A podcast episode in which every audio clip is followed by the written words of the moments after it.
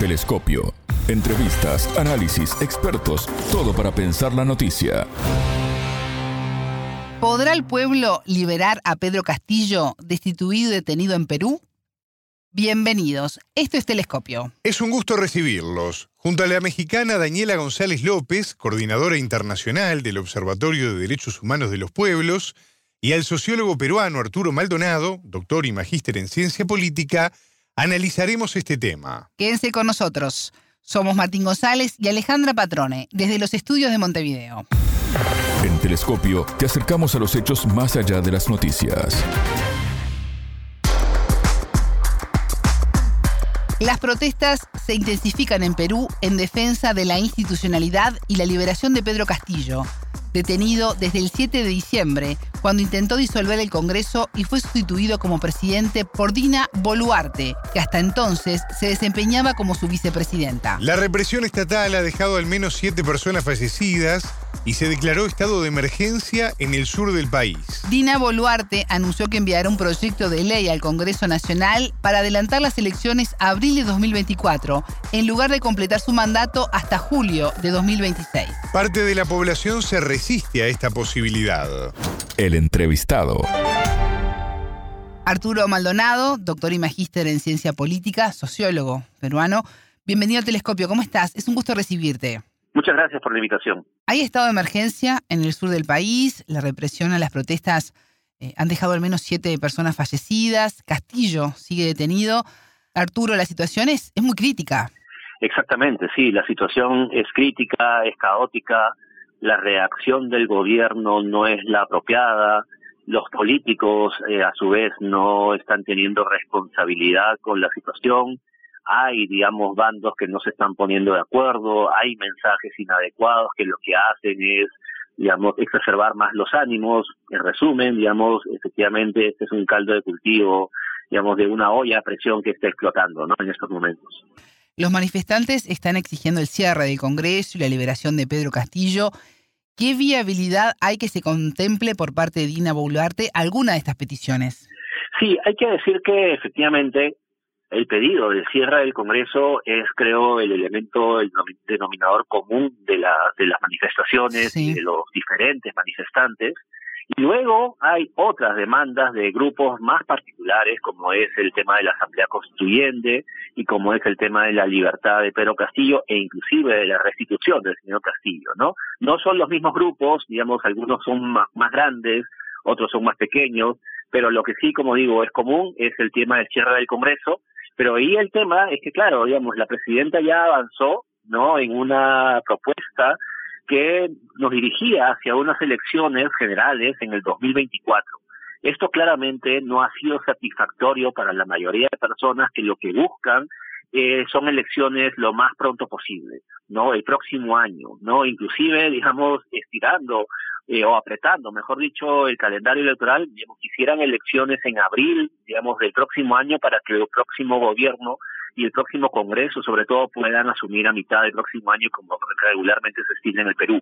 No, eso, digamos, creo que es una situación que la señora Dina Boluarte no había considerado inicialmente y que en estos momentos está en la disyuntiva. Si es que, digamos, su propuesta inicial la puede acortar para tratar de, digamos, satisfacer las demandas de los grupos movilizados. Desde el 7 de diciembre, desde la institución de Castillo y el intento de cerrar el Congreso, el país está viviendo momentos eh, muy tensos. Todos los días llegan informaciones en ese sentido. Arturo, ¿sorprendió con la violencia que se está reprimiendo a los protestantes? Sí, realmente ha sorprendido. Sabíamos que podría haber ciertos problemas, ciertas movilizaciones, pero creo que claramente la respuesta del, del, gobierno, la respuesta deficiente del gobierno y su falta, digamos, de, de lectura de la realidad han exacerbado los ánimos y nos han llevado a esta situación actual, ¿no? En paralelo también, digamos, con las acciones del anterior gobierno que efectivamente han tenido bases movilizadas que se han activado en esta circunstancia, lo cual nos ha llevado a esta situación de estado de emergencia en muchos eh, lugares del Perú. Argentina, Colombia, México y Bolivia firmaron un documento donde se exige el respeto por el voto y se postula al expresidente Castillo como una víctima de un antidemocrático hostigamiento. ¿Cómo inciden este tipo de pronunciamientos en este momento tan crítico en el país?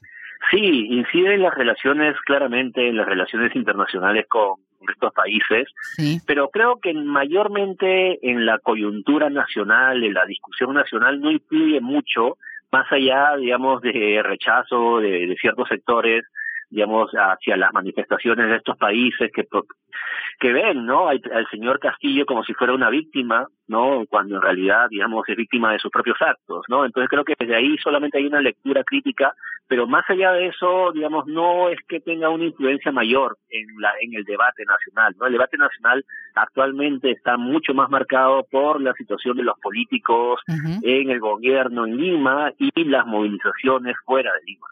Están pendientes en el país la convocatoria a un proceso constituyente, que tú lo mencionabas al principio, también la reforma agraria, la nacionalización. ¿Todo esto podrá retomarse en 2023 o queda sepultado? Sin duda, el, tema de la Asamblea Constituyente es un tema que es parte de las demandas y que, puede, digamos, podemos llegar a una situación donde en las próximas elecciones no haya también una, una suerte como de referéndum para ver si la población quiere o no quiere una asamblea constituyente. Ese es un desenlace probable, ¿no? Y claro, digamos, eh, hay demandas no que, que, han quedado irresueltas de parte del señor Castillo y que en estos momentos nadie tiene digamos la cabeza puesta digamos eh, en esas iniciativas como la segunda reforma agraria no que fue un leitmotiv del gobierno del señor Castillo y que no se avanzó mucho y que en estos momentos seguramente esas promesas incumplidas también son parte digamos de la frustración de la población que los empuja digamos a movilizarse a las calles veremos, ¿no? Cómo este gobierno u otro, ya no sabemos, ¿no? En un momento que tenga la legitimidad para ya poder gobernar, si es que retoma o no retoma, digamos, estas agendas sectoriales que fueron, digamos, que en estos momentos están siendo, digamos, dejadas de lado por la, digamos, crisis en la que estamos envueltos. ¿Dejará el Congreso gobernar a un gobierno legítimo, el de Pedro Castillo, si lo fue, fue elegido en las urnas, o se irá trabando hasta que sea elegido un mandatario que responda a sus intereses? Sí, bueno, eso en, gran parte depende, digamos, de quién es la persona que salga, que salga elegido, elegida. Lamentablemente, eh, en el, el pasado lo que indica es que efectivamente la polarización al nivel de las élites nos está llevando recurrentemente a situaciones de polarización y de enfrentamiento entre ejecutivo y legislativo. Es decir, esto no comenzó ahora, ¿no? Empezó, imagínate, con la elección del señor Kuczynski en el 2016, que, digamos, teniendo posiciones muy cercanas económicamente a la mayoría fujimorista en el Congreso, sin embargo no se pudieron poner de acuerdo, ¿no? Y llevó a una serie de entrampamientos, ¿no? Y, y esto ha continuado en adelante. Entonces, por más que se elija, digamos, una figura, digamos, este que puede ser de derecha, ¿no? En el Perú, esto aparentemente quizá no resuelva, digamos, las tensiones o la, las diferencias que pueden haber con algunas otras bancadas, y si se escoge una figura de izquierda, pues la situación podría simplemente replicar la situación del señor Castillo, ¿no? En esa medida, una figura que pueda ser de centro, digamos que pueda mirar a ambos lados para tratar de tender puentes, es lo más conveniente, pero en estos momentos no se vislumbra un candidato que pueda cumplir esas condiciones. Nombrabas a, Kuczynski y, pensaba, ¿no? Desde 2018, bueno, estuvo Pedro Pablo Kuczynski, siguió Martín Vizcarra, Manuel Merino, Francisco Sagasti, Pedro Castillo y ahora Dina Boluarte. Eh, ¿Quién manda en Perú, los presidentes o el Congreso? Bueno, no, ya este, desde alguna, algunos sectores de la academia ya, digamos, se está llegando como una conclusión que efectivamente en realidad nosotros no somos un régimen presidencialista, sino de alguna manera nos hemos convertido en un régimen parlamentario, ¿no? Y sobre todo pensando en la idea de que recurrentemente nuestros presidentes no han tenido, ¿no? Una bancada que mayoritaria que los pueda sostener en el Congreso. Y por eso, digamos, el destino de Kuczynski fue la renuncia y por eso el destino de Vizcarra fue la destitución.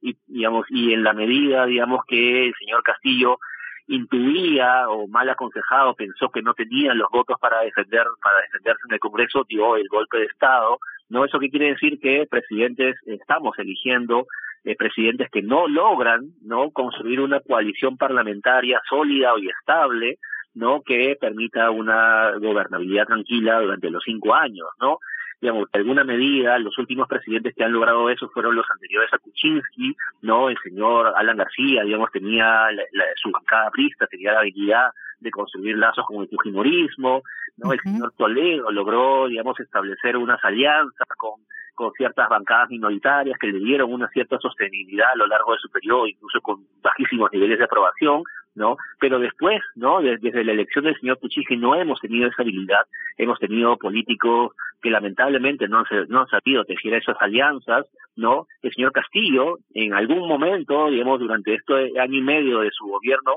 sí estableció unas alianzas parlamentarias de manera, digamos, clientelista quizá, pero las tenía, ¿no? Y inmediatamente él pensó que las, que, que las había perdido, bueno, se, se dio el desenlace del golpe de Estado y todo lo que estamos viviendo ahora, ¿no? Es decir, el Congreso, digamos, eh, efectivamente termina siendo, ¿no? En el balance de poderes el actor más importante en estos momentos. ¿Crees que mientras todo esto ocurre y manifestantes están muriendo en, en las calles de Perú, hay quienes, en lugar de calmar las aguas, están disputando los espacios de poder en el país? Sí, sí, es así no no no no todos los actores porque hay actores que legítimamente están protestando pero sin duda digamos hay organizaciones sociales hay actores políticos que están tratando de llevar agua a su molino, ¿no? Lamentablemente. Y también hay que decirlo, hay ciertas reacciones, ¿no? Ante este periodo de incertidumbre, sin duda, pues se dispara la ansiedad, se dispara los nervios y surgen, ¿no? Las reacciones más autoritarias, más primitivas, ¿no? Y gente que ya está pidiendo ¿no? Que salgan los militares a la calle, que intervengan los militares, que asuma el presidente del Congreso que es un militar y que supuestamente tiene apoyo de los militares, ¿no? Es decir, una suerte como de gobierno cívico-militar, ¿no? Es decir, eso es lo que se está de alguna manera discutiendo en estos momentos o las reacciones que hay desde ciertos eh, políticos y de ciertos eh, sectores de la población.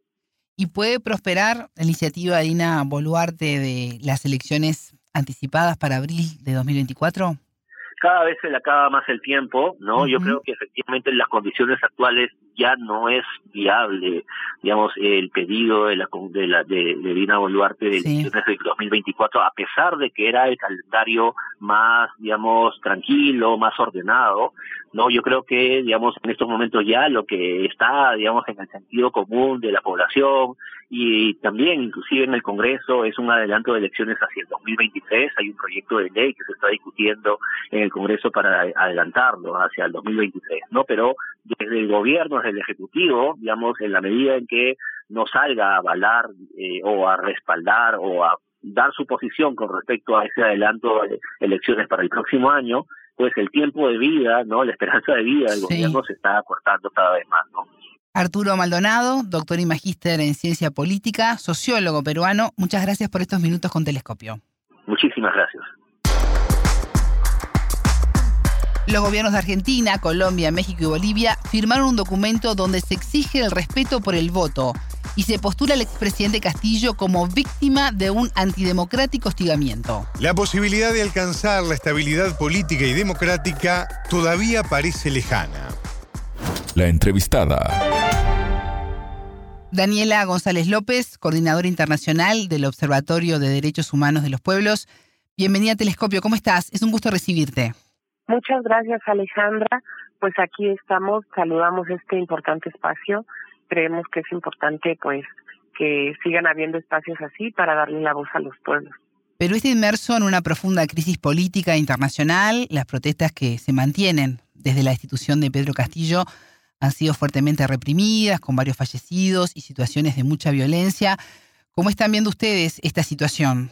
Sí, fíjate que pues desde el Observatorio de Derechos Humanos de los Pueblos y otras eh, organizaciones del mundo, pues estamos rechazando contundentemente este golpe racista y clasista, orquestado fundamentalmente por la oligarquía peruana, en contra del presidente Pedro Castillo Terrones, que fue legítimamente elegido por el pueblo peruano, pero sin embargo también sabemos bien que ha habido una alianza estratégica entre los Estados Unidos, la ultraderecha y la derecha peruana para sabotear, socavar y vacar al presidente Pedro Castillo.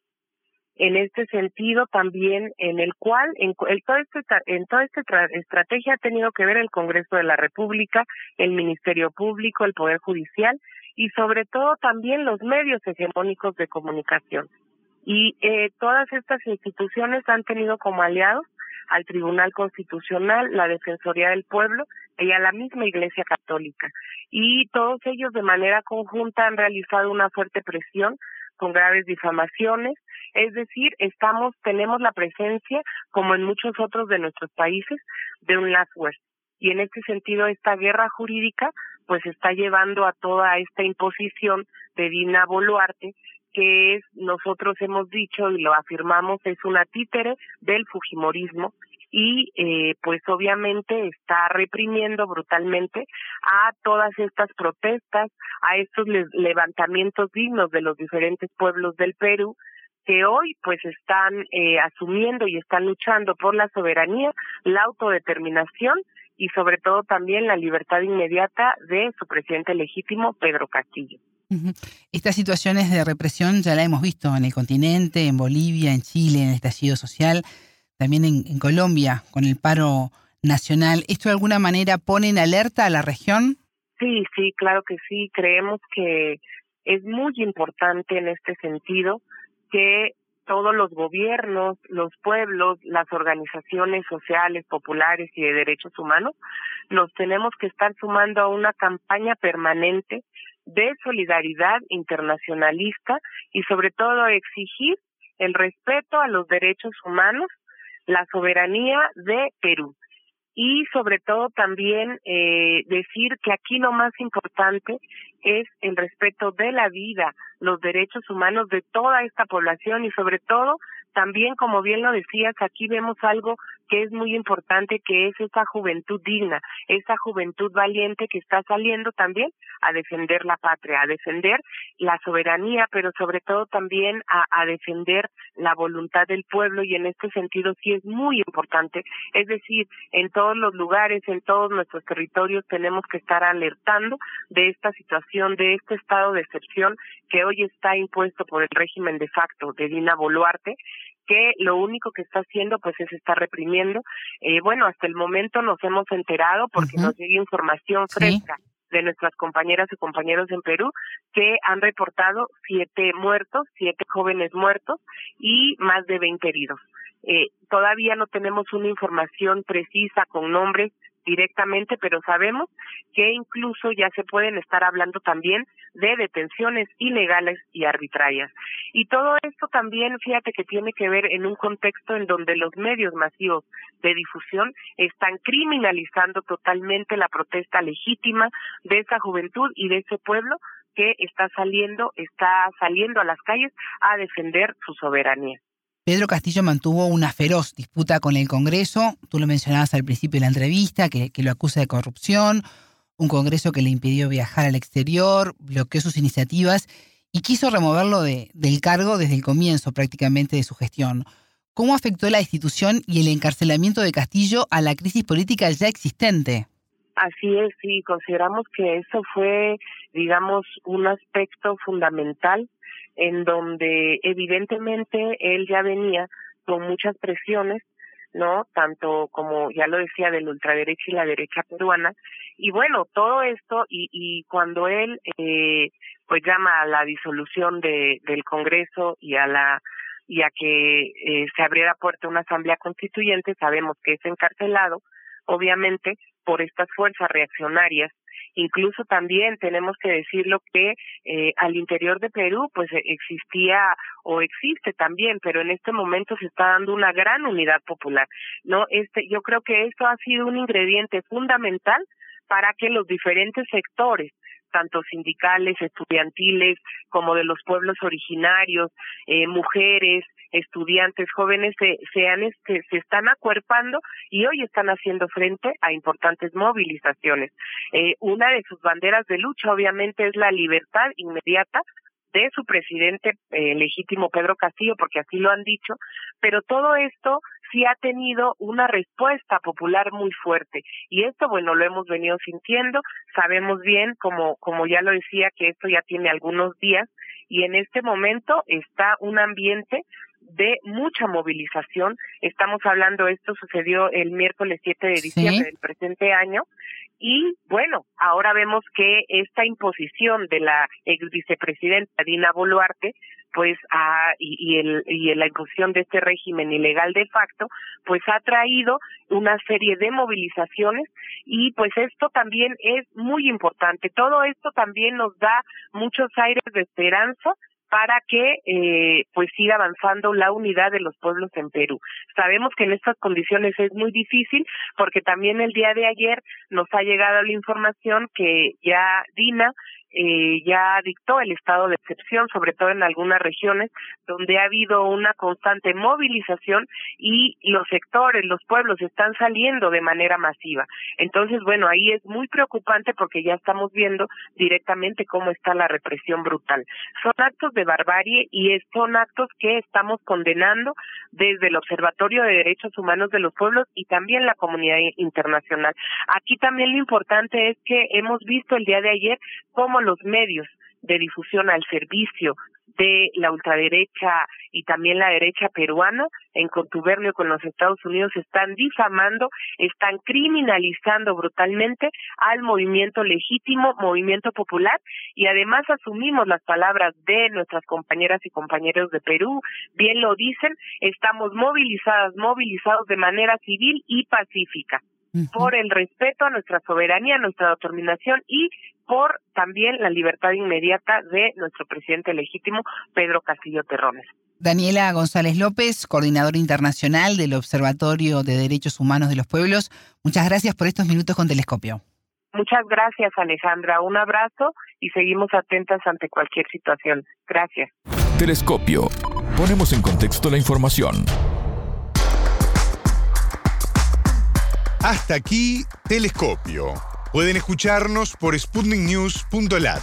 Ya lo saben, la frase del día la escucharon en Telescopio. Todas las caras de la noticia en Telescopio.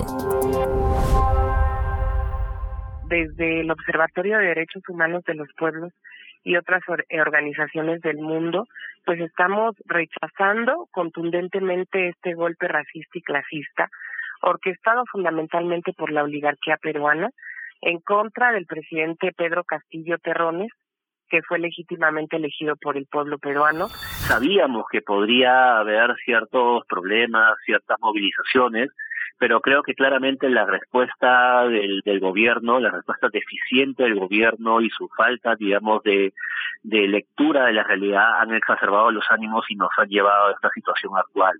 Telescopio, un espacio para entender lo que sucede en el mundo.